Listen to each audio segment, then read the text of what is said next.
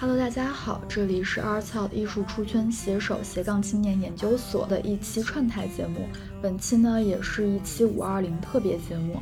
大家好，我是斜杠青年研究所的主播欣欣，很开心今天能和玲子来梦幻联动。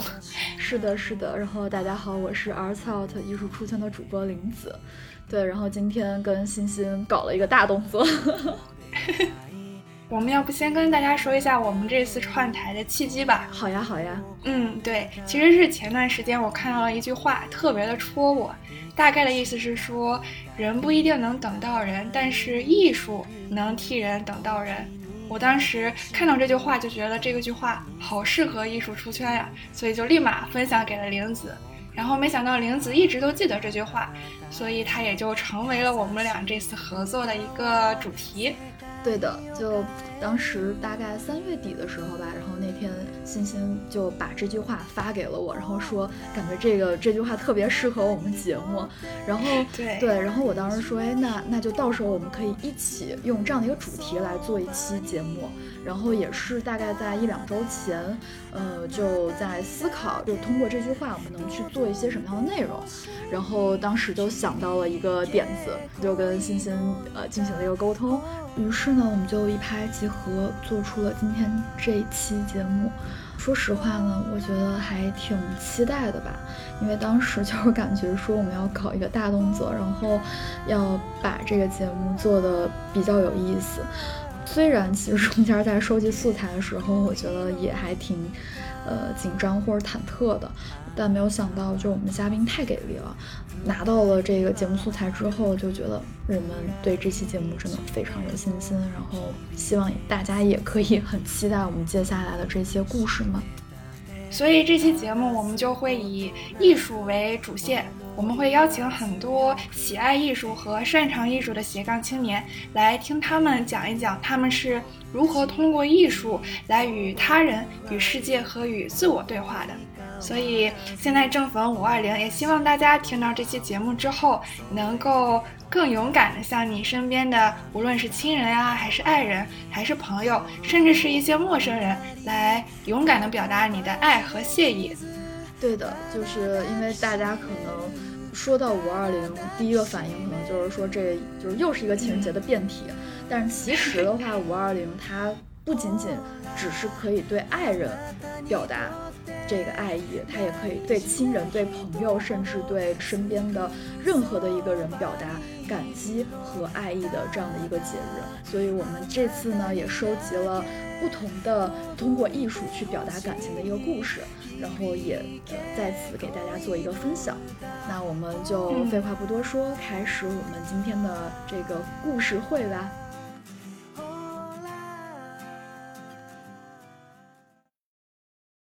人类在还没有创造语言之前，就开始利用声音的高低和强弱来表达自己的情感和思绪。人们通过呼喊向远方的伙伴传递信息。这便是原始音乐的雏形。在庆祝丰收和分享劳动成果时，人们敲打石器、木器来表达喜悦。这便是原始乐器的雏形。接下来你将听到的是一个关于阿卡贝拉合唱团的故事。什么是阿卡贝拉呢？这个词来自意大利语 “acapella”，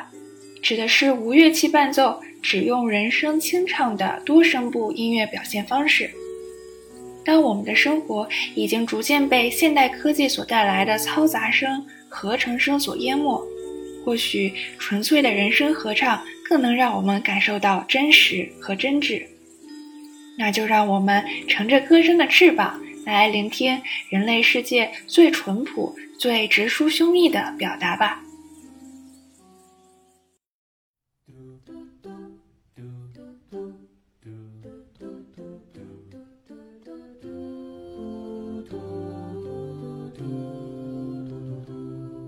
我第一次接触阿卡贝拉是本科在 UCLA 的时候观看了华人清唱团 Solo a cappella 的演出。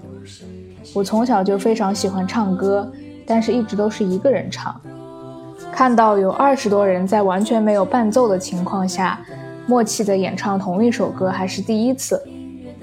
听到那么多层层叠叠的音符从每个人的嘴里蹦出来，那是一个人唱歌时无法体验到的乐趣。经过一番努力和准备，我也幸运地成为了 Sola 的一员。在 Sola 里，我收获了真挚的友谊。也正因为这些志同道合的朋友，能让我坚持唱歌这么多年。所以，当从 UCLA 毕业之后来到斯坦福，我也就立刻加入了斯坦福的中文清唱团 Sing Plus Plus。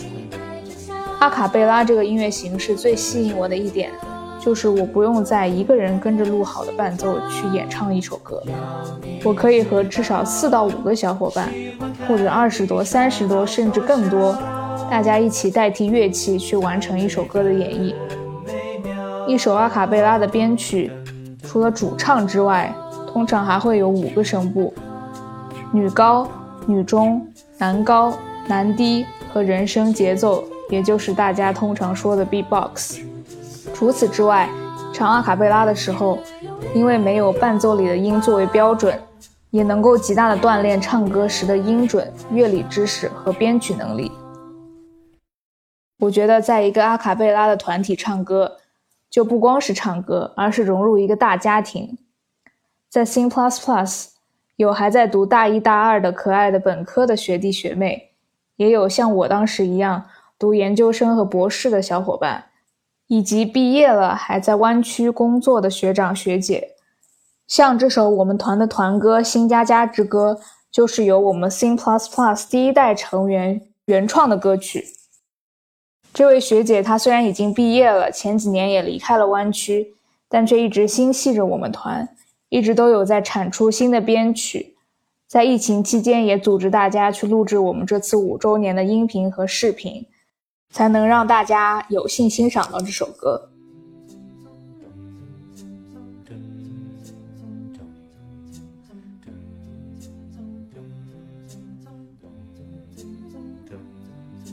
其实正是因为这次疫情，才让我们开始尝试录制阿卡贝拉。因为以前大家都是线下一周排练一次，在学校的春晚或者年度音乐会的时候会增加排练次数。线下排练的好处就是大家面对面的时候，可以去听别人在唱什么，然后通过听到了别人的音去及时调整自己的音准，所以其实是一个实时互动的过程。在排练的间隙也可以聊天，增进感情。排练后大家也会一起约着出去吃饭。但其实缺点就是没有音质比较高的音频作品记录下来。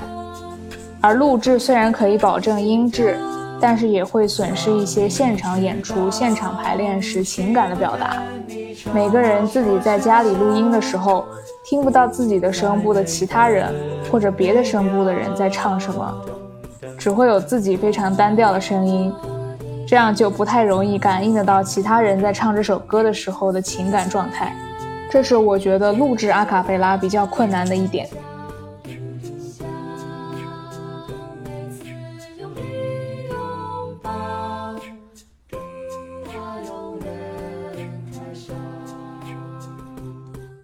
所以希望这次疫情可以赶快过去。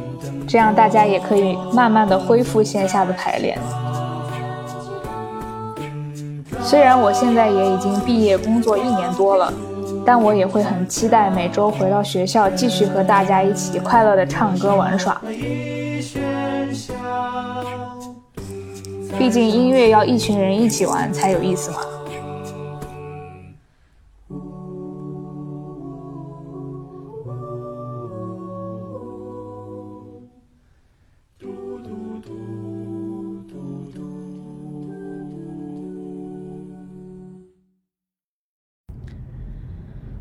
月底呢，跟阿诗在录制《寻妖计划》那期采访的时候，他正在成都。当时还很好奇他为什么从上海特意跑去成都学习街舞。不过后来得知了这个故事，觉得很有意思，于是呢就邀请他在这期节目里，让他来讲一讲跟艺术或者说跟舞蹈的缘分。我很小的时候就很喜欢跳舞，所以一开始可能懵懵懂懂的。也未必知道这件事情对于我来说意味着什么，可能只是一个兴趣班儿或者一个爱好。或者说和其他小朋友见面的一次机会。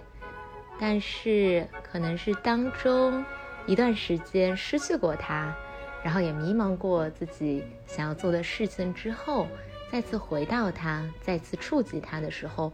才真正发现说啊，他其实对我意味着什么。哪怕他这一辈子不会成为我的专业、我的职业，但是他是我生命当中必不可少的一部分。对。然后，虽然说我跳舞其实可能很久，跟他的缘分也深深浅浅、进进出出了很多次，但是很神奇的是，嗯，因为我其实之前，包括小时候一开始也是跳古典的舞蹈比较多，嗯，学的是芭蕾，然后因为后来升学当中学学业的压力一度也中断过，还有身体的一些原因。嗯，但是后来因为自己内心的那种召唤吧，那种 calling，一直在，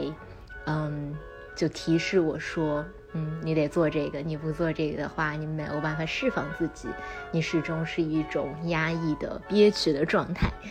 就在那样子的一个情况下，我在大学上了大学之后，下定决心，鼓起勇气。去捡一个可能看上去已经很难捡回来的东西，对，就是芭蕾。然后大学在学校的舞团里面跳了三年多，嗯，然后直到去年，嗯，一个非常机缘巧合的机会，也不能说机会，但是真的是机缘巧合，就是看了《这就是街舞三》的节目。嗯，说实话，在那之前，我其实对街舞、对流行舞是一无所知，然后多少还有点意识形态虚荣心，所以不是很待见。就是，就因为我比较关注古典的这一块儿，就可能我们说比较学院派，嗯，走专业院校这个路线的那些舞者，所以对街舞圈儿这个看上去就比较，怎么说，大家都。呃，野路子吧，就可以说是来自街头，可能本身并没有受过特别专业的舞蹈训练的那些舞者，然后跳的也是一些，嗯，偏这个感觉流的，而不是技术流的。当然，那是我当时浅薄的这个了解啊。然后在那样一个情况下看了《这就是街舞三》的这个节目，然后开始发现，哎，其实街舞并不仅仅是我。本来这个刻板印象里面会认为的他的那个样子，首先这个 old school 的舞种也有很多非常厉害的舞者，任何一个领域做到专尖都可以很厉害，都可以很有感染力。另一方面，嗯，他的所所谓街舞这样一个大的 category 下面，其实也不仅仅是有那些我们通常认为的啊 popping locking 这种，也会有一些 new school 的创造性的。就偏 jazz 一点，偏 urban 一点，然后重在编舞和对音乐的理解这一块的一些新的舞种。然后这一季节目当中，就认识了一位我非常喜欢的舞者，非常欣赏，个人很喜欢他的作品的舞者，就是黄潇。然后因为特别喜欢他他的作品。所以也因此认识了一群志同道合的朋友，就相当于所谓的粉丝群体吧。当然，我们其实不太愿意这样自居，因为毕竟不是这个娱乐圈，然后我们也不觉得我们是饭，我们更多的时候会觉得是是学生吧，因为也非常想要去上他的课。他在他在成都有自己的工作室，然后平时也会教课。对，一如其他的舞者一样。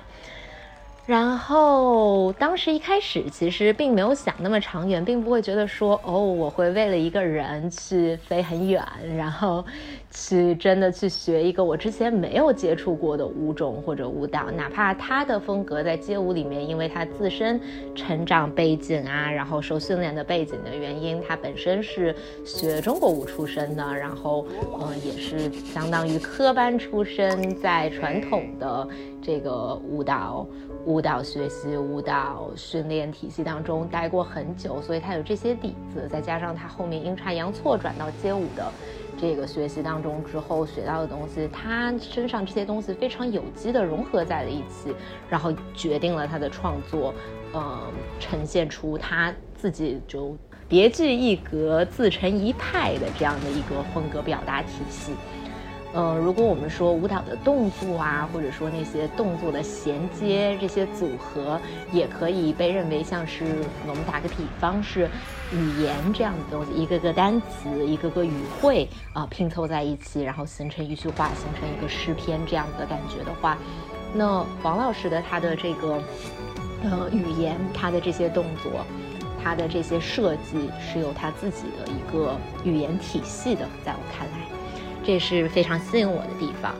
所以相对而言，他的编舞或者说他的表表现表达，会和非常非常就是硬的那种街舞又不太一样，但是也不能，也和我之前比较熟悉，然后有。接触比较深，自己也在跳的芭蕾啊，这种就是可能是比较比较软、比较柔一些的这样子的舞种，也会有很大的区别，可能介乎之间的这样的一个状态。对，所以一开始并没有想到说自己真的会去会去学，会去成为学生，会去接触这样一群会对同样的事情感兴趣、欣赏同样的。风格的这样一群人，但是我们因为黄潇老师相识，然后一起从上海，从对我现在人在上海，然后还有一些其他外地的朋友一起飞到成都去上他的集训课，嗯，然后对，一起一起上课，一起练舞，一起就是下课之后去吃夜宵什么的。然后就很神奇的感觉啊，就会觉得说，舞蹈它不仅仅是舞蹈，不仅仅是在这个过程当中对自己诚实，和自己坦诚相见，和自己的身体建立连接，同时也是一个对外探索的过程。你可以在舞蹈的世界里去认识更多的人，去和他们一起享受那个空间，享受那个场，享受一起挥汗如雨的快乐。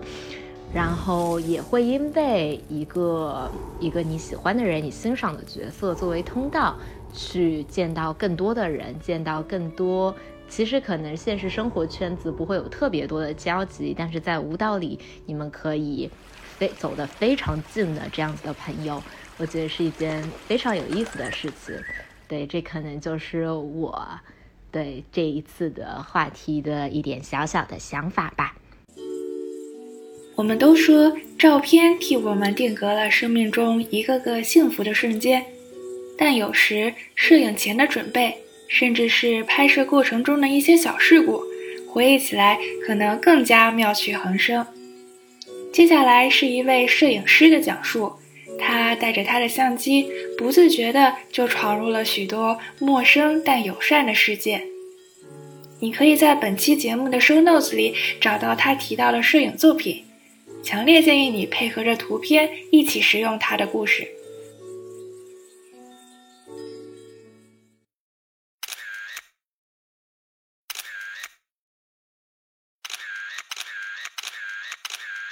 我接触摄影的理由其实很简单，就是我同学给了我一个相机，然后为了让我陪他跟他一起出去玩。那那一年是我大三的时候，然后我正好在香港读书。也正是有了这么一个机缘巧合的机会，我开始拿着相机就在城市的街头乱逛，然后当时也不知道光圈、快门啥的，就是拍一些可能自己感兴趣的或者自己想拍的、喜欢的东西。那可能正是有了这一个机会，然后香港又是一个充满人和故事的一个地方，我就因此喜欢上了摄影。那当然，另一方面，其实摄影能让我更好的去了解这个城市的方方面面。就是我觉得摄影很重要的一点，就是它能够让你走出去，就走出自己的世界。呃，可能平时我们生活中更加关注的是自己，而摄影能让我们就是把自己作为一个第三者去观看这个社会，去看看这个世世世界到底在发生一些什么样的东西。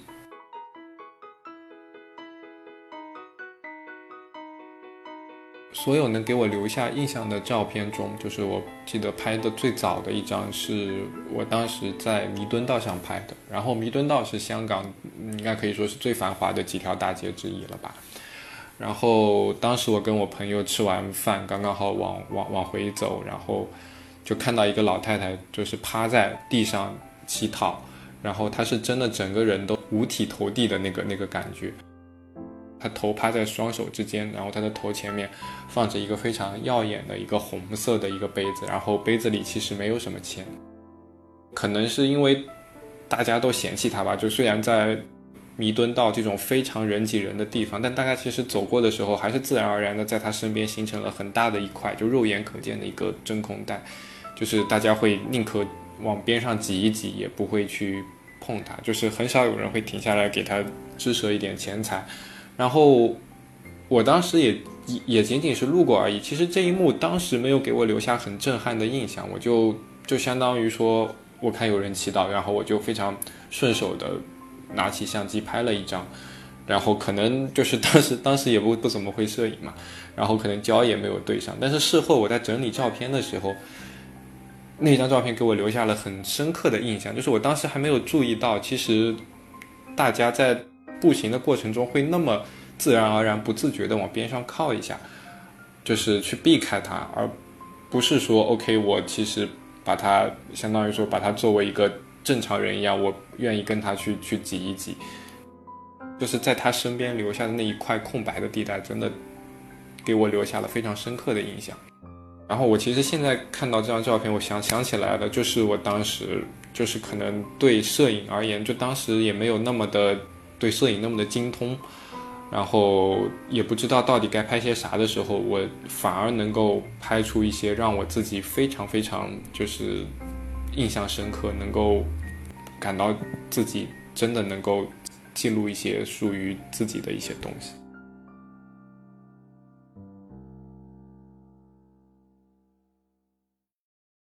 其实我觉得，就是摄影这个东西，其实是，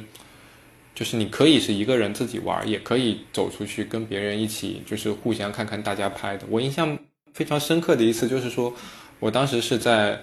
呃，波士顿，然后我当时在学学校里闲逛，我也是拿着相机嘛，然后在嗯拍拍学校的秋天，然后拍拍拍落叶，呃，这个时候刚刚好有一对情侣，然后他们可能找了一个摄影师，然后再给他们拍照，然后我挺好奇的嘛，这是我第一次看到有人就是找摄影师约拍，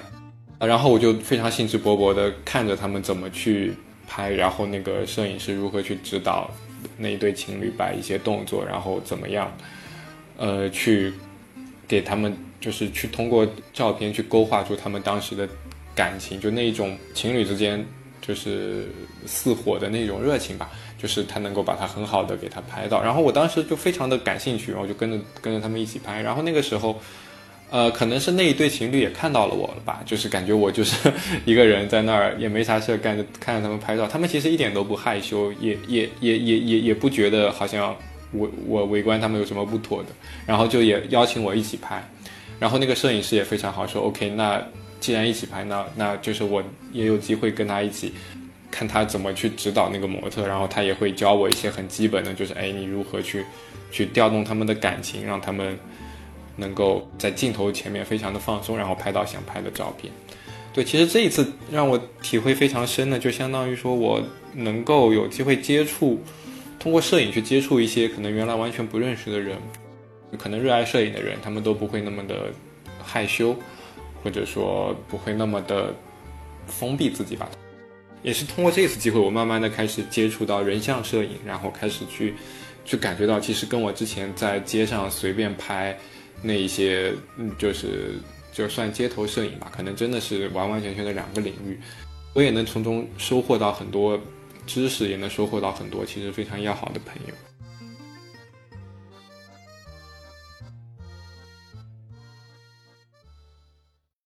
当然，在我就是拍了这么好几年的照的过程中，其实给我印象最深刻的是，就是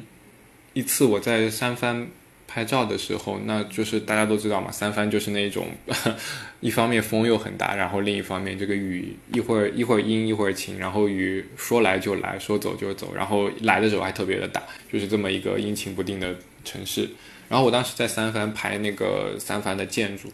我本身也是想拍一些雨后嘛，因为地上的那些积水能够倒映出那个建筑，然后让建筑会显得更加的雄伟。然后雨后的话，人可能会少一点，然后街头的人会少一点，这样就是杂七杂八的东西会少一点，可能更有助于我拍建筑。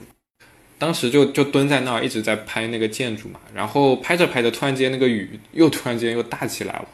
因为我当时有架了一个脚架，然后相机放在那儿，然后那个风真的非常的大，然后我没办法一只手架着就拿着相机，然后另一只手撑住那个伞，那个风太大了，都把我伞都要撑走了。然后这个时候雨又开始下了，那其实我当时是非常的尴尬，就是处在一个窘境当中。那这个时候其实。令我印象非常深，就是有一个黑人大叔，我不认识他，他也不认识我，然后他就从边上，他本来是在边上的咖啡厅里，大概躲雨还是啥，就他是一个路人，呃，突然之间从那儿窜出来，然后帮我摁住了那个雨伞，就是确保那个雨伞不会被那个风吹走，然后他的整个身体又浮在了我的。我的相机上，然后虽然我的相机是是是是防水的，但是他可能不知道，他觉得这个东西比较金贵吧，可能，然后就就就用自己的身子帮我挡住了那个相，就是雨水不会打到我的相机。然后我那个拍的是延时吧，大概拍了十秒左右吧，他一直就保持那个动作帮我挡了十秒的雨。然后其实他自自己已经淋得一塌糊涂了，就是我当时挺感动的。然后我本来想去跟他好好交流一下，然后他他。他他他也没有多说，就非常友好的看了我一眼，也就我也不知道他是一个特别喜欢摄影的，还是就仅仅是一个非常热心的这么一个路人吧。就是我我我也没来得及跟他多说两句，他就匆匆就就就又跑回咖啡厅躲雨了。然后等我拍完照、收完东西回去之后，他已经走了。对，所以可能就是摄影在摄影的过程中，其实一方面能够。让你认识很多新的朋友，让你去观察一些社会上的东西。然后，其实，在摄影的过程中，你也能感觉到别人对于你，或者说对于摄影这一项艺术一个尊重，或者说对于他的一个热爱吧。相当于别人愿意为了你的照片而付出一些东西。虽然就是淋个雨，其实也没有啥，但是在这种时候能够站出来的，我觉得真的是非常非常的罕见。然后，可能也正是因为。就是摄影这件事儿让他愿意站出来帮我，对吧？就是所以，我当时还是非常的感动。然后这件事也对我给我留下了非常深刻的印象。我觉得，如果我有机会看到别的别的人，如果在在在街头拍照，或者说处在一个窘境中来不及拿相机，或者相机要被风吹走了，我觉得我下次一定也会去帮助他的。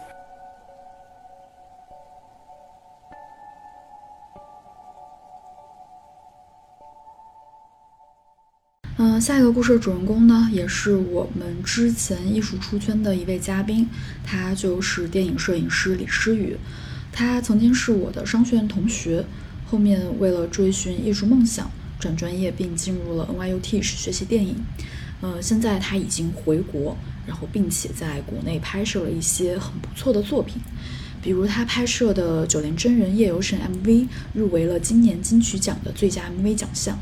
鼓掌。当年呢，我们都非常佩服他的勇气和坚持。呃，这个故事里呢，他将分享整个实现梦想的过程，以及在他实现梦想的过程中支持他的爱人、帮助他的朋友和同学们。那好，那我们就来听一下这个故事吧。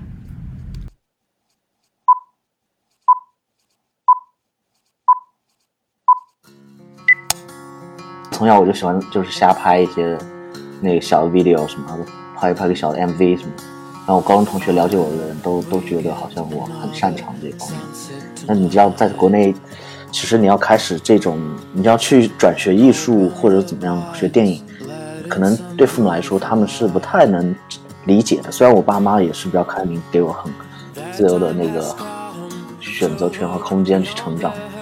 但他们也也会。哎，稍微迟迟疑一下，你那你要去学电影，这个到底是做什么的？所以我在国内就搁浅这个梦想，就反正就按照正常的那种路径去升了商学院，然后想想着以后在金融行业工作。那来了纽约以后，反正第一年我就觉得不是很适应，我在这个学校感觉非常格格不入，就过很沮丧。然后反正机缘巧合之下就知道有那个有 Tisch 这所学校，那个时候我才知道有 Tisch 这所学校。然后也机缘巧合结识了很多前前辈，一些我师兄师姐，嗯，当时他们在放他们电影，然后我就会看到，所以我觉得哇，惊叹就是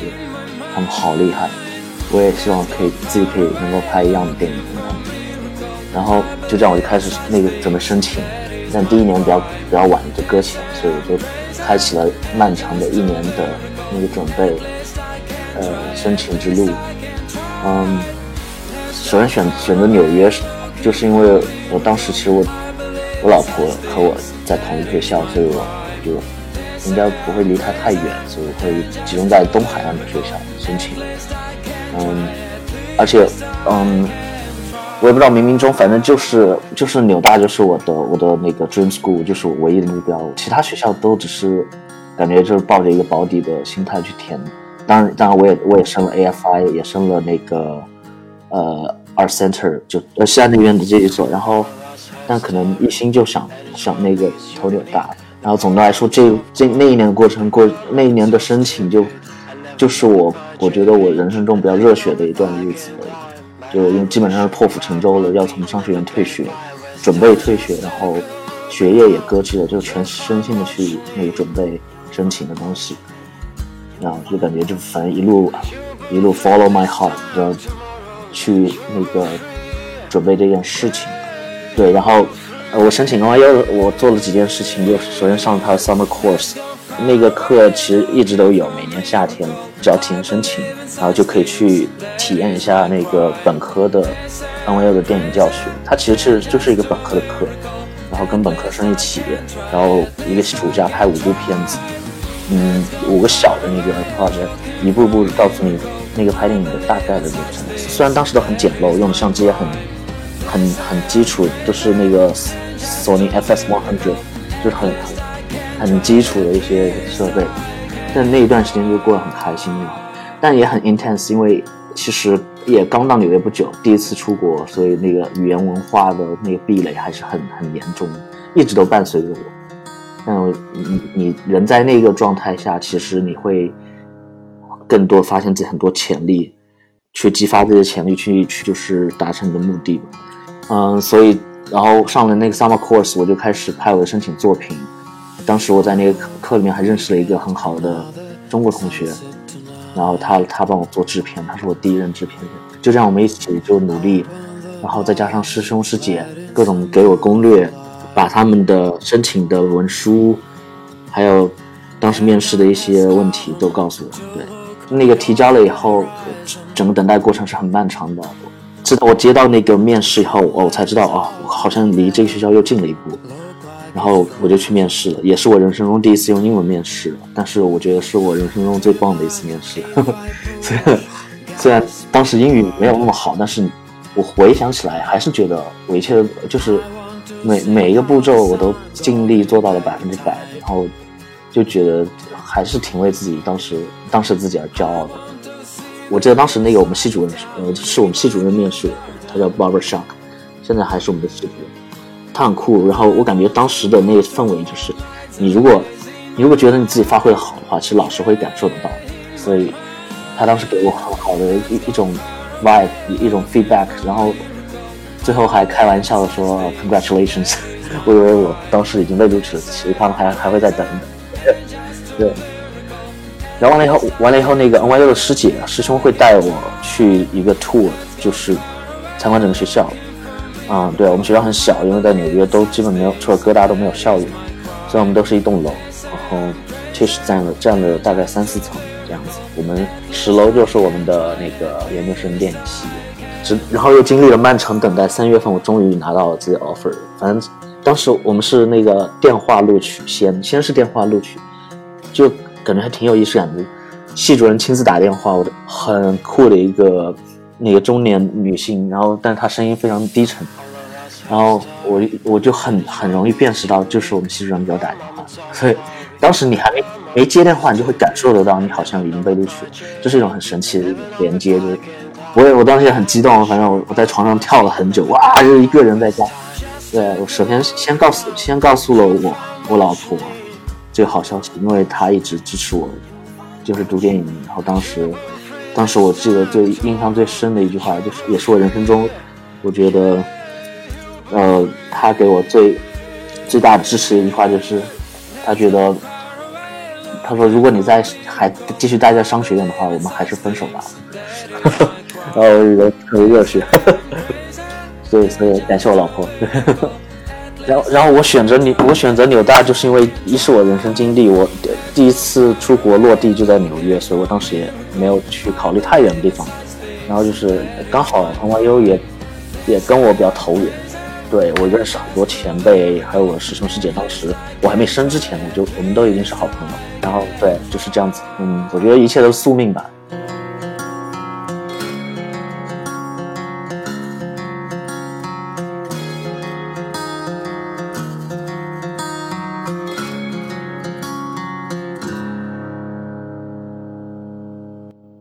那刚刚听完了，我们听完了四个故事，四个非常感人的故事之后呢，我们来再去听剩下三个人故事，非常有意思。这三个人刚好是我跟欣欣的共同好友，没错。对，首先第一个故事的主人公呢是我们的老朋友木九招谈的主播凯文，然后他来讲讲他跟音乐的一个不解之缘。第二个主人公呢？哎，其实我们如果不做这期节目，我和玲子都没有意识到他是我们的一个共同好友，所以也是也是特别的巧。然后他也是分享了自己的一段经历，然后由这个经历他自己还衍生出了一个一个理论吧，对，很有意思。对，我们待会儿可以听一下。对，然后第二个故事其实跟第三个故事非常的。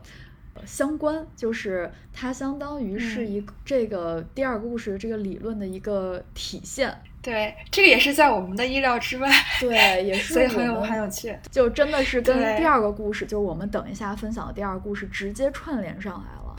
嗯，而且第三个故事的主人公也是我们的一个老朋友，对吧？对。呃，木九招谈的主播菩提，对，然后他还是一如既往的很搞笑。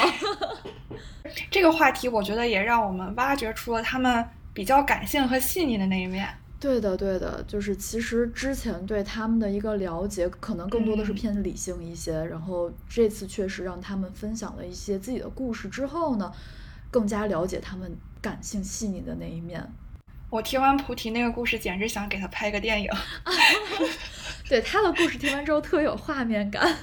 对对对对对，所以大家可以期待一下。嗯，那我们就开始最后的三个故事，然后大家来聆听。然后如果你有什么样的想法，也欢迎在留言区跟我们互动。Hello，我是木九招谈的主播之一凯文，非常高兴呢接受到了玲子跟欣欣的邀请。让我谈一谈艺术对我生活的影响，或者是对我身边人际关系有哪些帮助。嗯，其实我不是一个艺术感特别强的人。我小时候学过几年画画，然后老师跟我妈说：“你这孩子还是好好学文化课吧，就别 在画画上瞎费功夫了。”之后我又去学了一门乐器，这门乐器是萨克斯。我当时还挺喜欢听这个萨克斯这个乐器的，所以我去学，学的也算比较顺利。但是我最大的问题就是，并没有把自己带入所吹的这个曲子当中。我虽然可以看得懂五线谱，我也会吹，但是吹出来的感觉就不是那个味儿。呃，所以学到一半，其实也算呃入门了吧。但是之后往上再走一层就比较难。真正对音乐感兴趣，或者是就觉得音乐变成我生活中的一部分呢？其实是在我长大一点之后，上高中之后，哎，我对这个流行歌啊有一种发自内心的喜欢，因为它能帮我宣泄一些心中的情绪。但真正让我去想音乐在我生活中到底是一个什么样的存在呢？这是我在出国之后，突然之间身边的朋友都都不见了，就变成我一个人了。所以我只能通过音乐来去寻求一种陪伴，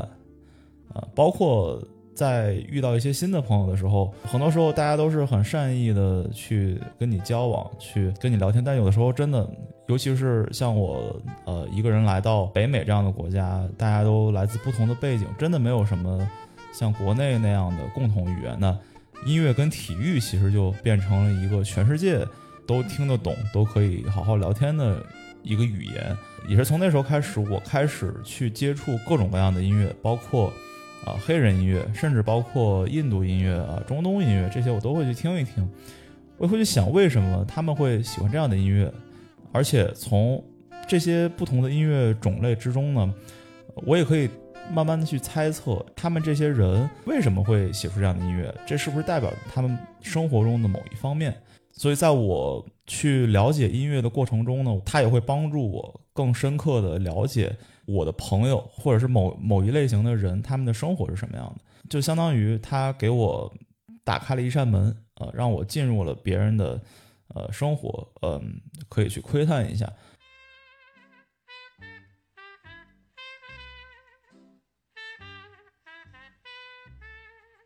然后通过对于音乐的喜欢，或者是通过对于一些比较火、比较流行的乐队的喜欢呢，也可以帮助我找到一些朋友，通过音乐变成一个一个入口，然后跟大家可以聊天，成为朋友。嗯其实很多时候，大家交朋友觉得有点难，可能真的只是没有找到一个破冰的一个点，一个 ice breaker。如果你找到这个点之后，一旦聊起来，大家会发现，大家其实共同点是越聊越多，越找越多的。所以，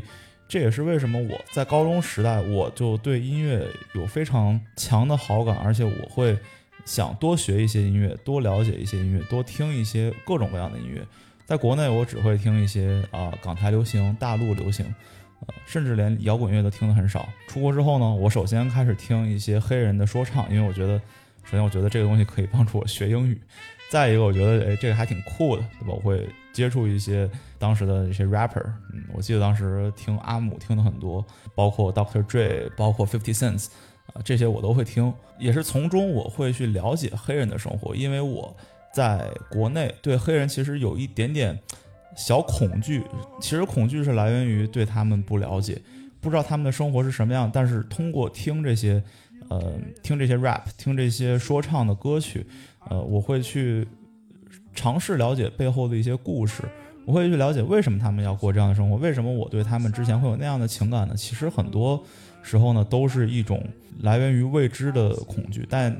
当你了解了他们之后呢，其实你会让自己变成一个更包容的人。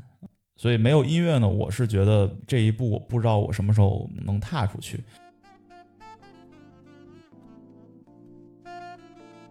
上大学之后呢，呃，我也会呃刻意的去学一些乐器，比如说，呃，我会尝试学吉他，我会尝试捡起来之前的萨克斯，啊，我会想一想，哎。呃，编曲是怎么一回事呢？或者是歌是怎么写出来的？包括歌词，对吧？所以我在新认识一个朋友的时候，我会特别在意，哎，这哥们儿会喜欢听什么样的音乐？如果他喜欢的类型我没有听过，我会去去听一听，我我会去呃学这个学习一下。如果他他喜欢的类型正好我也喜欢听的话，那我们会哎深入的交流一下。包括我们也很喜欢去呃 KTV 唱歌呀，或者是弹个吉他这种。都是一种帮助我增进与朋友之间情感的一个工具，所以在我很小的时候呢，我会觉得，哎，音乐只是一个很优美的旋律，或者是很脍炙人口的歌词，或者是几个小调，哎，让大家觉得这个东西是给生活平添一些色彩。但是长大之后呢，我就会慢慢的思考这个问题。现在的我觉得音乐其实是一个桥梁。它可以把人与人之间的距离拉近，或者很多东西并不能用语言或者是文字来表达出来。嗯，另外一种说法可能是，哎，如果我用语言或者是文字表达出来，并没有那么多人去看，它的传唱度不高，呃，它的流它的流传性不广，那音乐可能是一种非常平民、非常廉价、呃，非常轻松的方式，让大家呃看到另外一部分人。呃，他们的生活是什么样的？他们在想什么？以及他们背后的呃内核逻辑到到底是什么样的？所以我觉得这个世界如果没有音乐的话，可能会变成一个更不是那么友好的一个地方的。如果呃我们能多听一些音乐，试着抱着这个包容的心态去好好感受音乐，试着从音乐里发掘一些呃人性中比较美好的地方呢，我觉得这个世界会变得越来越好。这就是我跟艺术之间的关系，也是我通过音乐交到了一些朋友，走出了自己这个小的圈子，去拥抱一个更大的一个世界的一个小故事。呃，其实也是一个比较平淡的故事吧。呃，大概是两三年前，然后我自己在加州这边刚刚开始工作，我有一个很小时候一起长大的发小，然后他是一直在英国这边，就他突然有一天找到我说要来美国这边玩，我就很开心，说当时安排了可以在加州这边见一面，但他自己时间没有安排好。就是在美东那边玩了一段时间之后呢，就直接去了墨西哥，就没有机会跟我见面了。我自己就觉得有点可惜吧。呃，当时呢，正好美国飞墨西哥签证就特别容易，就几乎是不需要什么手续。呃，我就只飞了墨西哥，相当于跟他呃一起玩了几天。我自己一个人在酒店，就是需要工作一下，然后他跟另外一个朋友呢就按照计划出去玩。等我这边事情处理好了之后呢。大概是中午快下午的时间，但他们已经走的比较远，就我就决定那天可能自己，呃，在城区酒店附近稍微逛一下，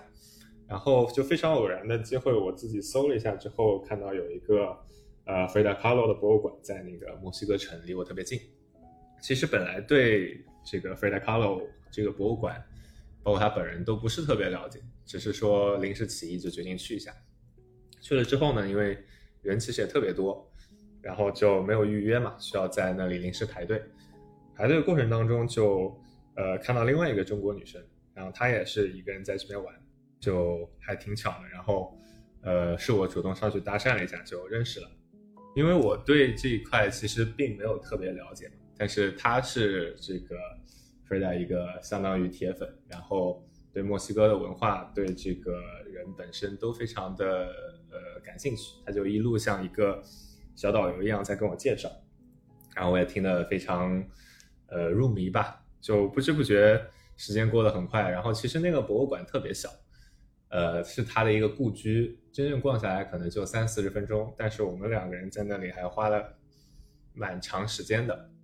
一开始可能是在呃聊展出的一些作品啊，聊这个人本身，后来的话就我们一起在。闲聊聊到自己的生活啊，聊到这个呃两个人的状态，还当当时的呃对这个女生特别有好感吧，然后呃又加了微信，后续继续联系，就是相当于这个博物馆对你们来说就是一个邂逅的一个开始吧。对对对，就是其实我自己呃有类似的经历非常少了，可能就这么一次，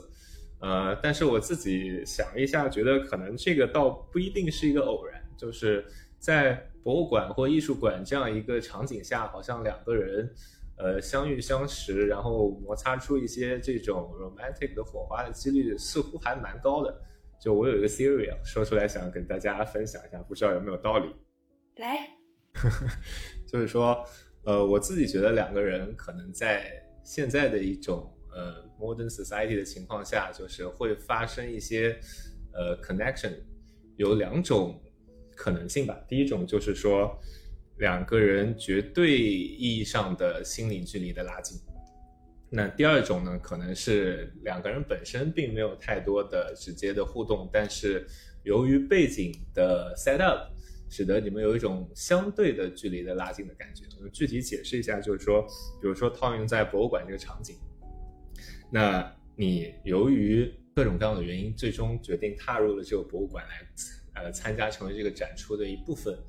那其实你是有一定自我认同感，就觉得此时此刻，我跟没有参加这个展览的其他的普通人，他们在忙碌生活，他们在家里睡懒觉，是有一些区别的。你会 somehow 莫名的对这个展出和来参加这个展的其他的游客会有一些额外的认同感。那第二就是说，呃，在这个一系列的展出。参观结束之后呢，往往会你会陷入到一个宏大的叙事的背景里面去，它可能是一个呃历史的一个展示，可能是一个呃时间长河的一个呃铺陈，或者说是对一个比较复杂的问题的一个呃两面性、多样性的一个讨论。那这种情况下，就是人个体的一个特殊性会慢慢的被缩小。呃，在这样一种情况下呢，我觉得会让人更容易去抛弃自己的 ego，来建立一些呃共性大于独特性的一个稀释之后的 connection。那在博物馆的场景下，其实是这种绝对的距离拉近和相对的距离拉近同时发生作用的一个场景。这个场景在其他的 case，我觉得机会并没有很多。我可能 somehow 可以解释这样一种呃奇妙的邂逅频率会比其他场景更高的一个原因吧。而且你刚刚讲到，就是这个女生她对 Frida 这个艺术家特别的了解。我在想，可能人在描述自己喜欢的东西的时候，他的眼睛应该是放光的，所以你看到的可能是一个更真实的他，更绚烂的他。然后也是博物馆或者艺术馆这样的一个情景之下，我觉得人才更有可能 一上来就讨论艺术或讨论一些比较深入的一些话题吧。对，因为像这种艺术类的话题，它其实是很需要所谓呃精神交流的。而且就是这个女生，她又讲的是她比较擅长的这个话题，所以你在听她给你讲这样的一个话题过程中，你会就会觉得这个人他非常有吸引力。嗯，你们这个说的我其实特别戳到点上，因为虽然事后可能由于种种原因吧，就是跟她呃没有太多机会再擦出火花，节奏上可能两个人频道不太一致。但是的确，我对他的印象就一直停留在你们说的这样一个呃状态里面。希望这个女生能听我们的节目，认出这个小哥哥。有一个问题，你觉得遗憾吗？就因为我们作为这个旁观者，我觉得这就像是一个王家卫的电影其中的一个小故事，就感觉男女主角这个邂逅开始是非常美妙的，但是他们没有一个嗯所谓的 happy ending 吧？你觉得这样的一个嗯？结果或者说目前的这样一个状态，你觉得对你来说是会有一种小的遗憾吗？嗯，你这个问题其实非常好啊。就我觉得对不同的人，呃，看怎么去看待这个事情，以及你的期望是什么。就从我自己最真实的感受上来说，呃，我事后回应并没有觉得特别遗憾，就我反而会有一种欣慰的感觉，就觉得有这样一个独特的经历，哪怕最后并没有发生什么，就是它。停留在了一个戛然而止，然后，呃，对我来说还保留了一个比较美好的一个记忆，可以在我茶余饭后，包括参加你们这个节目来分享的一个状态。就是我甚至有一种嗯奇怪的恐惧心理，就觉得哪怕最后如果呃两个人呃真的有更多的缘分，发生些什么故事，说不定结局也嗯不会有想象的那么美好，就是一下子。从一个高密度的、呃高质量的一个互动，变成一个普通的、漫长的一个日常的一个互动状态，就是我会有一点点担心会失去这样一个回忆的感觉。我不知道你们怎么看这个问题。就是我大概能体会到你说的这种感受，但是呢，这两种状态其实是不冲突的，就是它可以并存。就一个可以发生在前期，然后一个是可以发生在中后期的。作为一个这个八卦的这样一个旁观者，我觉得，哎，那那这个故事它是不是可能还会有后续呢？所以当时回到湾区之后，就应该问他，哎，我还知道另外一个展，要不要一起去？好，这个可惜了，他也不在湾区，对。但是但是学到了，对。哎，我还想到另外一个事情，就是我们去看展的时候，是感觉我们在看画。但其实可能画在看我们，我们是他眼里的一个 展览，一个流动的展览。然后可能这些展品，它也见证了很多很多缘分的开始，或者缘分的暗淡。感觉可以从一个展的展品的视角来拍一个纪录片，来看这些形形色色的人。哎，对，这个这个视角很有意思。听节目的听众，如果有是做纪录片的这个小伙伴的话，可以考虑一下。然后，其实我还挺想给这种艺术馆、博物馆策展人一个小建议，就是他们在设计设计一个展览的时候，除了考虑到观众和展品之间的一个互动，其实也可以促进一下观众个体和个体之间的互动，这样可能会制造更多很惊喜、很奇妙的体验。比如呢，就是可心，你有没有什么想法？这个我没有想到，我就把这个抛给 懂艺术策展的人。我之前好像看到过一个广告宣传片，就是台北的故宫博物院，然后它那个视角还蛮独特的，就是呃描述了几个不同的来看展的观众吧，有那种学龄前的小朋友，就其实并没有很懂，然后一直在博物馆里当成一个玩游戏的过程。也有这个非常懂行的艺术专家、艺术学院的老师或者学生，然后带着一个研究的角度进来，然后也有这个呃腼腆的小情侣，呃以看展为理由吧，然后把他对方约出来，然后呃自己本人又是非常羞涩的一个状态，就是把博物馆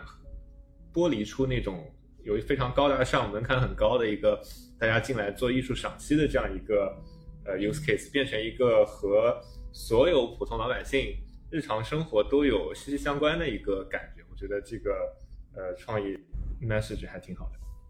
对，而且就是我感觉博物馆它这个公共空间，它越来越趋向于这种所谓社交的这样的一个场所存在吧。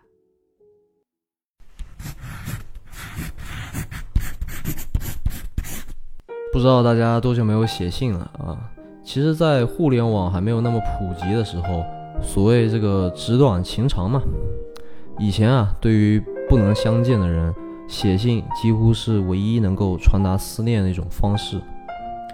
其实写信本身也是一件特别有仪式感的事情。大概十年前吧，我身边都还有很多人在写信，当然不是说那种日常的通讯，也不可能是两个男生之间的是吧？挺奇怪的。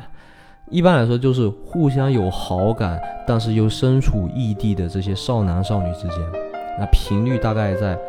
两周一次到半年一次不等啊。当然，你可能感情比较热烈的会写得更频繁一些，但但你其实写太多也会削弱那种神秘感和仪式感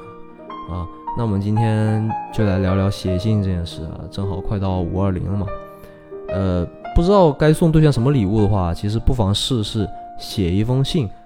收拾收拾你想说的话啊，表达表达你平时也许羞于开口的这个爱意，呃，我觉得还是挺浪漫的。其实相比于二月份那个情人节，我个人更喜欢五二零这个情人节，因为这个绝对只有中国人才过嘛，是个谐音梗啊。呃，跑题了跑题了。呃，说回写信，那个我分享一个小故事，我有个朋友。算了算了，就我自己吧。这个福州有个比较有名的景点啊，就是福州西湖公园。呃，很多年轻人喜欢去那里约会嘛，是吧？但是我嫌那里就是呃蚊子太多了，而且我平时对历史这些比较感兴趣，所以我一般去的是那个西湖旁边有个省博物馆啊，博物馆，博物馆这种地方怎么会有年轻人呢，是吧？但是我还是遇到了一个，呃，和我同龄，而且非常喜欢博物馆的女生。我记得她的头发比我还短，那个当时流行非主流嘛，我当时刘海是过眼睛的那种，发尾也留的特别特别长。啊，anyway，就当时她的长相啊，我记得就不属于说你一看就是觉得是那种竞争班花的类型，但是她就是眉宇间有一种说不出的气质，反正就特别吸引我。呃，后来我们几乎每次出去，几乎都约在博物馆。我们从金字塔聊到拉美西斯二世，从尼禄，就是那个把别人阉了当男宠的那个尼禄啊，聊到了这个贞德，是吧？呃，尼禄到贞德这个中间有个反差，我就不点破了啊。那可惜的是，他对中国历史几乎就不感兴趣，呃，于是我就没法和他聊这个诗词啊、呃对对子这些东西。那这里铺垫一下。呃，可惜就是暑假结束了，我要回加拿大了。那最后出国前最后一天，我没有和他去博物馆，而是带他去看了一个油画展。呃，我也没什么艺术细胞吧，是，所以就只能听他在滔滔不绝的讲什么毕加索和马蒂斯争风吃醋啊，毕加索又其实是一个妈宝妈宝男等等等等。呃，然后回去的路上，他就说这个今天钱包没带。呃，没法坐公交了，是吧？我说，我说那没问题啊，我给你打个车啊。他说一个人打车不安全。那我当时脑子一抽，说好，我陪你走路回家，是吧？这趟路走了大概呃四十多分钟吧。呃，因为他走不动了，所以走的比较慢。嗯，福州的夏天晚上是一天中最舒服的时候，走在人行道上，这个头顶就是微风吹着柳树，呃，挺浪漫的。那天在看画展嘛，呃，我当时觉得我几乎也插不上什么话，所以当时年轻气盛的我，就决定要在最后的几十分钟找回我的场子来。然后我就一路开聊，聊了四十多分钟的格律诗词嘛。然后就，哎，你看我也懂很多你不懂的东西，是吧？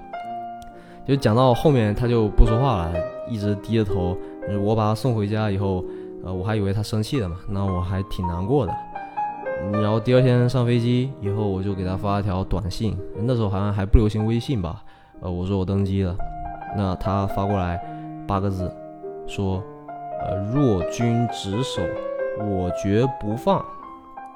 我想这应该是他人生中第一次尝试去写这样的句子吧。那结果年轻的我看了一眼以后，回了一句说，呃，你这么写是吧？这个君若可能会比若君。更好一点，唉，唉，too young too naive，呃，但是最后这个在临飞行前啊，我还是发了一句“长门柳丝千万结，风起花如雪”，因为那天我们是走在柳树下嘛，然后这句诗后面跟的是离别二字嘛，然后我们就通过这样的方式明确了心意，呃，于是我们就开始互相给对方写信了，是吧？终于说回写信了。我每次给对方写都写的非常的直白，开头来一句诗，是吧？然后写很多肉麻的话，而且我经常就是可能一张明信片啊就给人家打发了，但是他就特别有仪式感，就每次的信纸、信封都不一样，就看得出来他是精心挑选。虽然说都不一样，但是放在一起好像像一个系列一样那种感觉，毫无违和感。然后他每次都会分享一下身边发生的事情。开头一般都是从上次给你写信之后啊，巴拉巴拉巴拉这样，然后通篇看完，哎，我就觉得有点失落，是吧？你写了这么多身边发生的事情，怎么都不写写有多么想我，是吧？哎，结果有一次我瞥了一眼以后，发现，哎，就这个姑娘已经从对诗歌不感兴趣，进化成什么呢？她进化成她会写藏头句子了，比如说有一次，他每行开头第一个字连起来是什么？我好想把你放在，然后哎，放在哪儿就翻页嘛。第二页，放在胃里。那 为什么是胃里呢？我问了，但是他也没有回答我。然后大概过两个月之后，呃，有一封信的每行第一句连起来是“一行书信千行泪，寒到君边衣到无”。哎，当时这个到这里，他的文学功底是吧，已经比我强太多太多了。呃，而且他很好玩的一点是，呃，为了去凑那些字嘛，呃，写了很多很搞笑的话，比如说，呃，最后一个字“无”很难凑嘛，他就写说，我对什么什么什么什么都，呃，换行无语了，是吧？呃，然后那个“君”可能更难凑，是吧？他写了这么一句话，呃，他说前几天室友和我聊起，呃，《火影忍者》，里面有个人物。换行军马吕，这一看就是为了凑字数。但是反正当时我就觉得，呃，又好笑，又感动吧。嗯，呃，故事的结尾和许多青涩的爱情故事一样，因为异地，最后就不了了之了。啊，前几年土豆网被这个优酷收购的时候，我赶紧上去看了看，因为我怕土豆网这个网之后就不在了嘛。因为之前我生日的时候，他在土豆网上上传了一个视频，是他让所有室友祝我生日快乐的。但是土豆网还在，视频不在了啊。那他给我写的所有信，我堆在一起有一个大拇指长那么高。呃，翻开它们的时候，还有淡淡那种信纸的香味。其实现在也根本不会去打开去看，但是当你老了想回忆青春的时候，这些刻在纸上的字迹。其实我觉得真的会是无价之宝吧。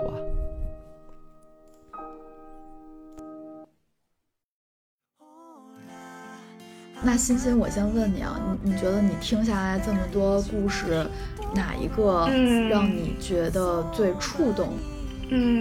其实其实都挺触动我的，因为我其实一开始没有想到我们收集的素材它可以这么的丰富。对我，我当时也是万万没想到。然后很多人，我在一开始跟他们说的时候，他们可能会觉得啊，我的故事其实不太值得讲。但他们自己讲完之后呢，也会发现，好像那些平淡无奇的回忆，其实也是你走过的路上很浓墨重彩的一笔吧。我觉得这也是给他们的一个小小的一个一个一个惊喜。这里也要再次感谢一下这一期的所有嘉宾，对，感谢所有嘉宾，非常感谢他们的这个精彩的故事。然后我觉得这也是我在做这么多节目之后剪辑过程中最感动的一次吧，因为我们真的也是很认真的聆听了每一条的素材，然后每一条素材也给了我们很多的感动和力量。对的，对的。然后感觉这样的一个节目形式还挺有意思的。嗯，之后的话，我们其实可以再做一些这样的故事收集的呃题材的这种节目。对，也欢迎大家在这期节目的评论区下留下你和艺术的那些不解之缘。对的，对的，对的。那这期节目就先到这里了，感谢大家这一期的收听，那我们下期再见。